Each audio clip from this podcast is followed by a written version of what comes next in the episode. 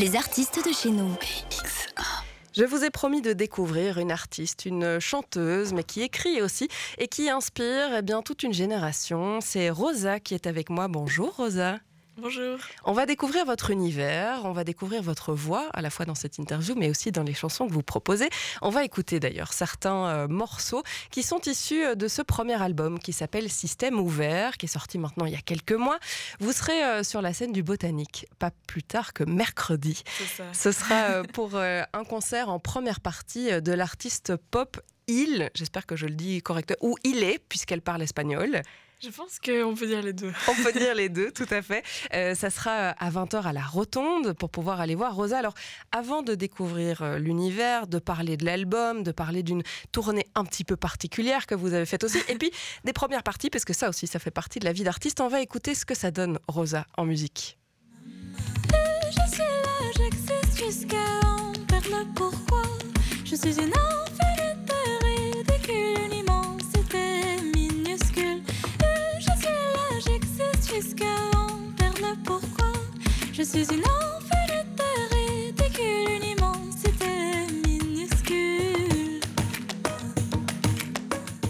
C'était un extrait de- d'un des morceaux qui s'appelle Si Petite. J'ai parlé de vous avec une voix qui arrête le temps, c'est un peu vrai. C'est comme si vous nous emmeniez dans votre univers angélique et pourtant vous parlez de choses très profondes dans vos morceaux euh, aussi.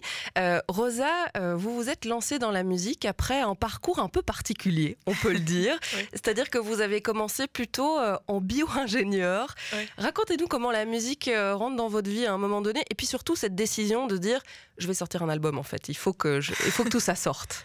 Je pense que c'est quelque chose que j'avais décidé euh, enfant, mais euh, c'était pas forcément le bon moment. euh, en ayant eu mon, mon diplôme de secondaire, j'avais d'abord envie de, de me lancer dans des études, puis c'était vraiment une autre passion, euh, les sciences naturelles. Et, euh, et donc, euh, je me suis d'abord lancée là-dedans. Et puis, euh, il y a eu le confinement, le fameux. et, et honnêtement, j'avais du mal à, à me projeter dans vraiment le secteur de l'emploi en lien avec cette formation. C'était vraiment quelque chose qui m'intéressait par curiosité de découvrir euh, les lois de la thermodynamique, le monde du vivant. le- Parce que vous les avez finis en plus ces études. j'ai fait juste mon bachelier, Ouais. du coup. Euh, mais donc voilà, en tout cas, ça m'a énormément intéressé, mais dès qu'il s'est- il s'agissait de, de se projeter dans une carrière là-dedans, c'était compliqué pour moi parce Mhm. que ouais, je, je crois que la musique m'appelait de trop. Et donc, euh, et donc euh, le confinement, etc., m'a fait un petit peu vriller, on va dire. J'arrivais pas du tout à aller sur Zoom, Teams et compagnie. Ouais. et donc là, j'ai vraiment commencé à enregistrer mes chansons que j'avais déjà écrites. Par exemple, Si Petite qu'on vient d'entendre, je l'ai écrite quand j'avais 15 ans. Mais, euh, mais je l'ai- je l'ai enregistrée des années après, euh, à cette période-là. Donc vous commencez à écrire ou à mettre toutes vos idées en, en musique euh, pendant le confinement. Ouais. C'est-à-dire que quoi, à la sortie du confinement, il y avait déjà un album, parce qu'il y a huit morceaux sur cet album. Est-ce qu'ils étaient déjà tous prêts? Euh, alors, il y en a qui. L'album s'est enregistré en janvier 2021. Donc, c'est c'est à la, à la fin du confinement un peu élargi, on va dire. Ouais. Confinement, couvre-feu et compagnie. Ouais, tout à fait. Mais, euh, mais oui, donc c'est à cette période-là que se sont enregistrées toutes les chansons. Alors il y a tout un univers et vous parliez de votre amour pour les sciences naturelles. On n'est quand même pas très très loin de cet univers-là aussi parce que il y a une vraie conscience écologique chez vous. Euh, vous parlez notamment de la Terre, de notre planète euh, dans euh, ces chansons et il y a plein de morceaux où euh, on, peut euh, même parler de déclaration d'amour pour la nature et pour tout, tout cet univers un peu onirique même, j'ai envie de dire. Euh, vous avez lié peut-être vos deux passions là-dedans, l'idée de pouvoir parler à la Terre mais en musique? Oui, alors, bon, que ce soit la Terre, je sais pas si je m'adresse à la Terre Ouais. en tant que telle, euh, mais, mais, mais oui, en tout cas, c'est un regard particulier sur le monde qui nous entoure et je pense que c'est une curiosité qu'on retrouve chez beaucoup de personnes attirées euh, par les sciences naturelles, comme Mhm. je parle des personnes plus euh, attirées par juste la beauté en général qui, qui est fatalement forte présente Ouais. dans, dans l'environnement, quoi. Vous Et- êtes bruxelloise, mais pourtant, en fait, vous avez quand même grandi en pleine nature. C'est peut-être de là aussi que tout ça vient. Oui, évidemment, évidemment. J'avais des chèvres, etc. Quand j'étais petite, Euh, j'étais, j'étais près de Égezé. Je Ouais. sais pas si vous connaissez. Oui, oui, tout à fait, dans Brabant Wallon. Oui, c'est ça. Et donc, euh, voilà, en tout cas, là, ça fait six ans que je suis à Bruxelles. Et, euh, Et oui, j'ai eu la chance de grandir dans une petite caravane entourée d'arbres, etc. Donc, Donc les sciences naturelles se retrouvent là-dedans, ou en tout cas l'amour de, la nature. Euh, le climat et le changement climatique, euh, l'écologie de manière générale, c'est quelque chose qui vous habite vraiment. Euh, on va parler évidemment de cette tournée particulière que vous avez fait à la force de vos mollets, Rosa. mais d'abord, c'est vrai que vous parlez un peu de ça aussi dans vos morceaux et, dans votre album Système ouvert. J'ai parlé d'aspiration d'une génération. C'est vrai que c'était important peut-être pour vous d'aborder ces thématiques-là? Oui, évidemment. Bah, pour moi, en tout cas, ce qui m'a fait arrêter mes études, etc., c'était évidemment une énorme perte de sens dans le monde actuel comme il est, et, tout le monde du travail tel qu'il est. Et, donc, pour moi, tout ça, c'est lié à, une sensation d'être dans un monde qui, est complètement à mhm. bout de souffle. Et, euh, une sensation d'énorme décalage par rapport à, à, toutes les voies tracées qui sont là pour euh, nous en tant que personnes jeunes. Et la plupart des voies qui sont tracées pour moi, enfin, participe à la destruction de, du, du, vivant, quoi. Mhm. Et donc, évidemment, pour moi, c'est euh, ça la, la base de, de, tout ce qui me met en rage, mais, mais le vivant vraiment au sens large, avec toutes les crises euh, sociales qui vont avec, évidemment. Mhm. Mais, mais donc, pour moi, c'est impossible de faire euh, du divertissement au sens, enfin, juste de, de, de, chanter des petites chansons, etc., parce que c'est tellement fort et c'est tellement, c'est tellement ce que j'ai envie de crier tout le temps que fatalement ça transparaît euh, un peu partout et, je pense ne pas avoir des chansons avec des textes où, où je vais vraiment dire ce que je pense qu'il faut faire, etc. Parce que honnêtement, on est tous un peu perdus par rapport à ces questions-là et, et, et j'ai pas de, de, ligne politique bien définie dans ma tête, mais, mais en tout cas, cette, euh, cette détresse par rapport à tout ça, mhm elle transpire de partout, je crois. elle est chantée, en effet. Euh, elle est chantée de manière poétique, vous le disiez, c'est pas ici un texte engagé que vous euh, criez sur les scènes euh, partout en Belgique, mais il y a effectivement cette poésie qui nous fait transparaître des messages, et il y a notamment ce, message écologique, en effet. vous avez donc sorti ce premier album, Système ouvert, avec donc huit morceaux, et puis vous êtes parti sur les routes, comme n'importe quel artiste d'ailleurs l'aurait espéré, pour pouvoir présenter tous vos morceaux au public, mais vous l'avez fait de manière un petit peu particulière. On en parlera évidemment, euh, Rosa. Et puis on parlera de vos influences parce que vous allez l'entendre, on est dans quelque chose de, de, presque onirique au niveau de votre voix. On est euh, dans une pop chanson française, mais vous avez quand même euh, un background d'inspiration rock. Alors on en parlera aussi, Rosa. Mais d'abord, on va peut-être faire écouter à nos auditeurs l'un de vos morceaux. Il s'appelle Rappelle-moi la beauté. Il est d'ailleurs dans la playlist de BX1. Vous l'entendez de temps en temps quand vous écoutez notre radio. Si je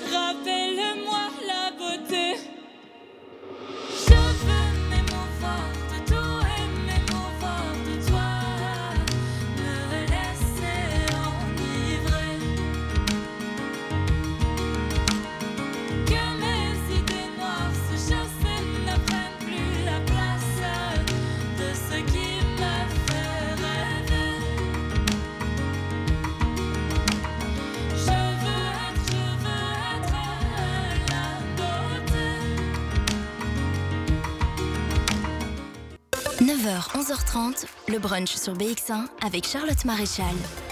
BX1. Vous venez d'écouter euh, la voix de Rosa sur euh, ce titre, Rappelle-moi la beauté. Nous, on a la chance de l'avoir en direct, Rosa, puisqu'elle est toujours avec moi. Euh, c'est vrai qu'on peut revenir peut-être sur le texte de cette chanson, de ce que elle veut dire aussi. Elle est sur une touche beaucoup plus positive. Là, on parlait d'écologie juste avant, mais c'est vrai que ici, Rappelle-moi la beauté, elle insuffle la, positivité, Rosa? Oui, c'est important pour moi d'avoir quand même à chaque fois une sorte de, de touche d'espoir enfin. Euh, mais donc oui, c'était une chanson qui est vraiment née de, cette difficulté à voir qu'il y avait des belles choses. Et, j'avais besoin de me le dire à moi-même. Finalement, c'est comme mhm. une sorte de, de chose, à, enfin de, de, murmure à se faire à soi. De, s'il te plaît, rappelle-moi que les belles choses existent parce qu'il y a plein de fois où on est tellement embrumé, on voit pas toutes, mhm. les, toutes les belles petites choses qu'il y a euh, bah, dans le quotidien. Euh, et, et, donc voilà, c'est une chanson qui continue à beaucoup m'accompagner, à beaucoup m'émouvoir, puisque, puisque ça, ça, nous arrive à tous et toutes d'être euh, les yeux un peu rivés dans, dans le futile, j'ai envie de dire. Et, et, et en fait, il y a plein de choses qui, qui, qui, sur lesquelles on peut poser notre attention, qui peuvent vraiment nous, nous rendre beaucoup plus heureux. Quoi. Et puis surtout, peut-être quand euh, on, parle de, de, ce premier album qui naît aussi de cette envie et cette impulsion de pouvoir un peu s'échapper du confinement, quand même, quand on se dit que l'actualité était si morose, euh, là aussi, rappelle-moi la beauté, en fait, il y a des belles choses qui se passent dans le monde aussi. Oui, et c'est, c'est, il tient qu'à nous de, de parvenir à, à, poser notre attention dessus euh, un, un, tout petit peu au moins. On parlait de l'univers musical, ou en tout cas j'avais envie d'aborder euh, l'univers musical maintenant qu'on l'a entendu. C'est vrai que euh, c'est de la chanson en français, c'est important de le dire, parce que tout l'album d'ailleurs est en français. Euh, on a des petites notions de, presque de musique folklorique. On a en tout cas cette ambiance un petit peu de, musique folklorique, mais en même temps il y a un peu d'électro aussi. et puis je parlais d'influences rock qui vous ont pourtant bercé dans votre enfance. Alors là il n'y a pas tellement de rock, mais comment est-ce que cet univers s'est construit cet univers qui, qui est quand même multiple et sur plusieurs morceaux d'ailleurs, évidemment, on a des influences d'un peu partout. Hein. Ouais, euh, ben, en fait, justement, pendant mes études, j'étais incapable d'écouter euh, de la musique avec des paroles et des textes et de la voix en, en, étudiant, ça me déconcentrait trop.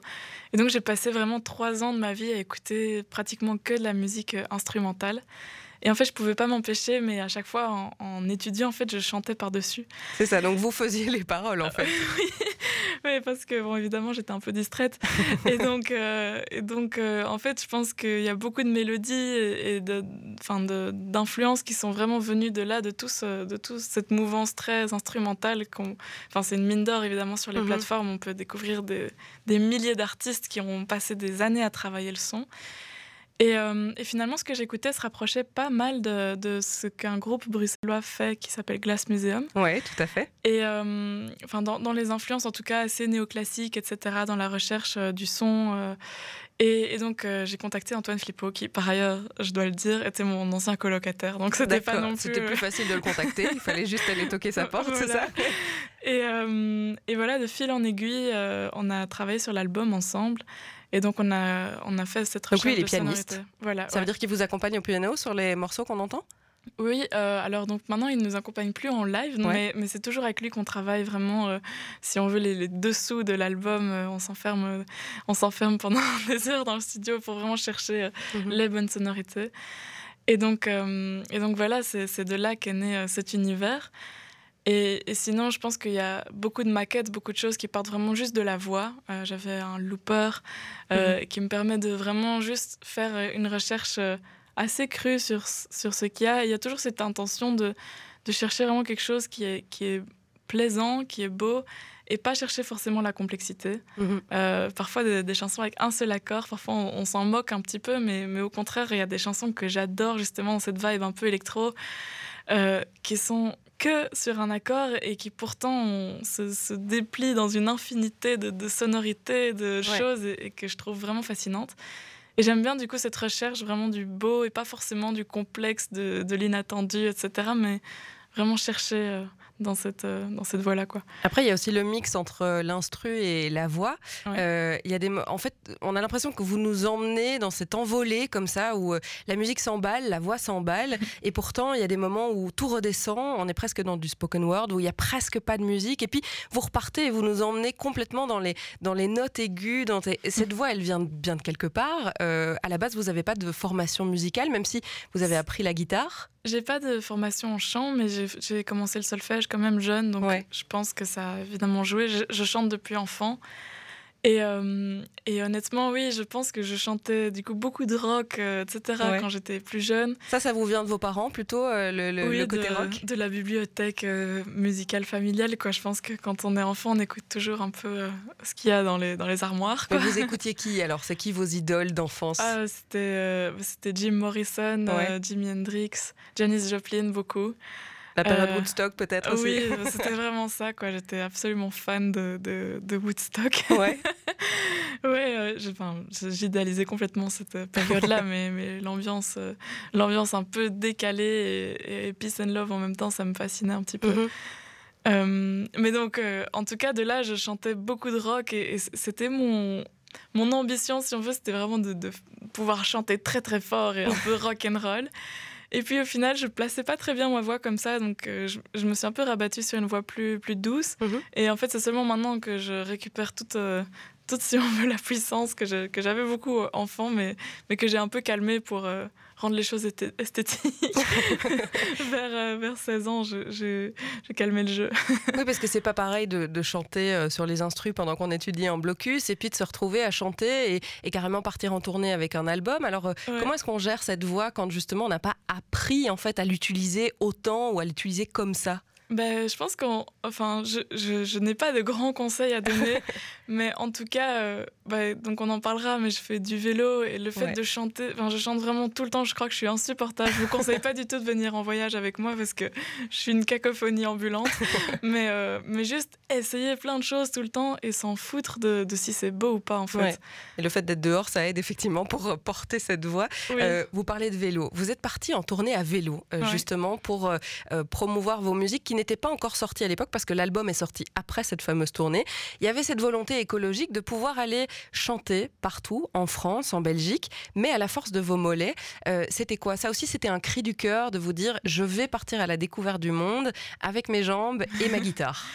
Euh, oui, bah, c'était tout, tout s'est mis un petit peu une chose en entraînant une autre. Euh, c'est des copines qui m'avaient invité à leur mariage en Aveyron et puis j'avais construit ce vélo parce que parce que j'avais un peu, je galérais un petit peu à transporter mes instruments à Bruxelles. C'est un vélo tourné que vous avez inventé, il hein, faut le euh, dire. oui, c'est ça. Donc il y a une carriole et il faut le dire quand même, il y a des panneaux solaires qui, qui permettent de recharger une assistance. Ouais. Parce que c'est l'air de rien, c'est lourd.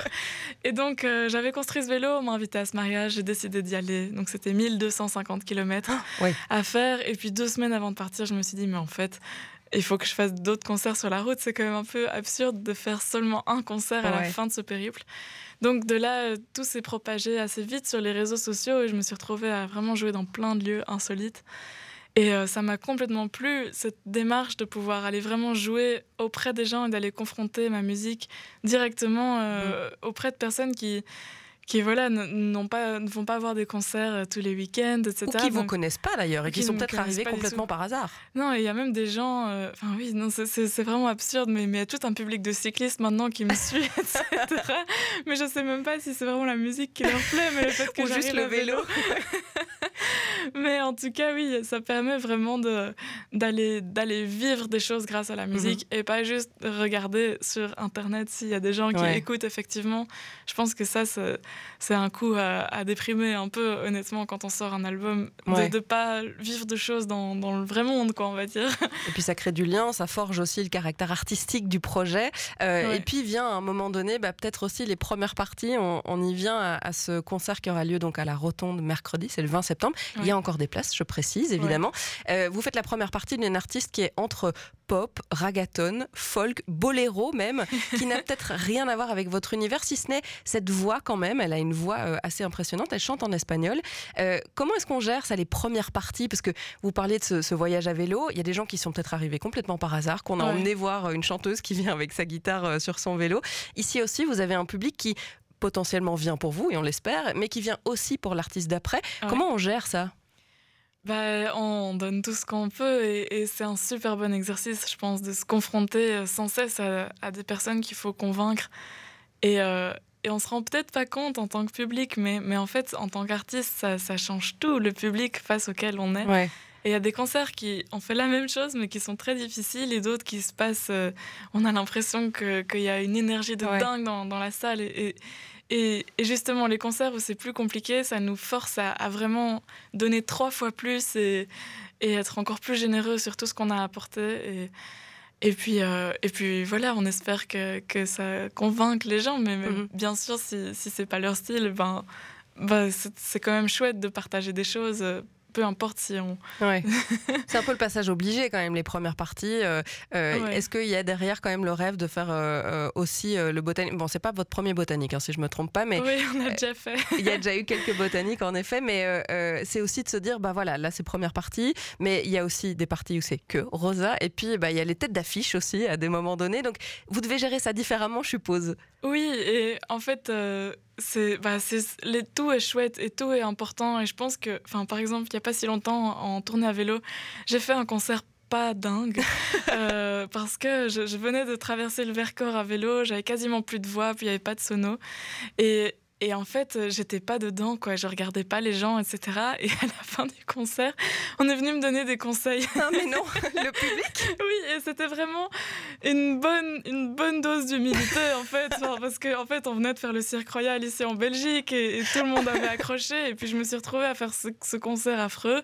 Et, et, en fait, je me suis dit, OK, en fait, j'ai encore plein de choses à travailler. Mhm. Et, et, euh, et, depuis, je regarde tout le monde dans les yeux à chaque concert. et en fait, c'est ça, me forge super fort de faire euh, des concerts plus difficiles parfois. Et bon, là, je, je l'espère, ce sera un concert extrêmement agréable euh, au Botanique et je pense que ce sera génial. Mais mais c'est des concerts plus challengeants, on va dire. Et puis le public bruxellois vous connaît quand même un petit peu maintenant euh, pour vous avoir vu euh, sur quelques scènes quand même. Vous parliez du Cirque Royal et puis euh, du Botanique évidemment. Donc ça se passera au Botanique à 20h à la Rotonde si vous voulez aller voir la première partie, Rosa donc. Et puis après, ce sera suivi du concert de Hill. Donc allez-y, foncez. Merci beaucoup Rosa d'avoir été avec nous.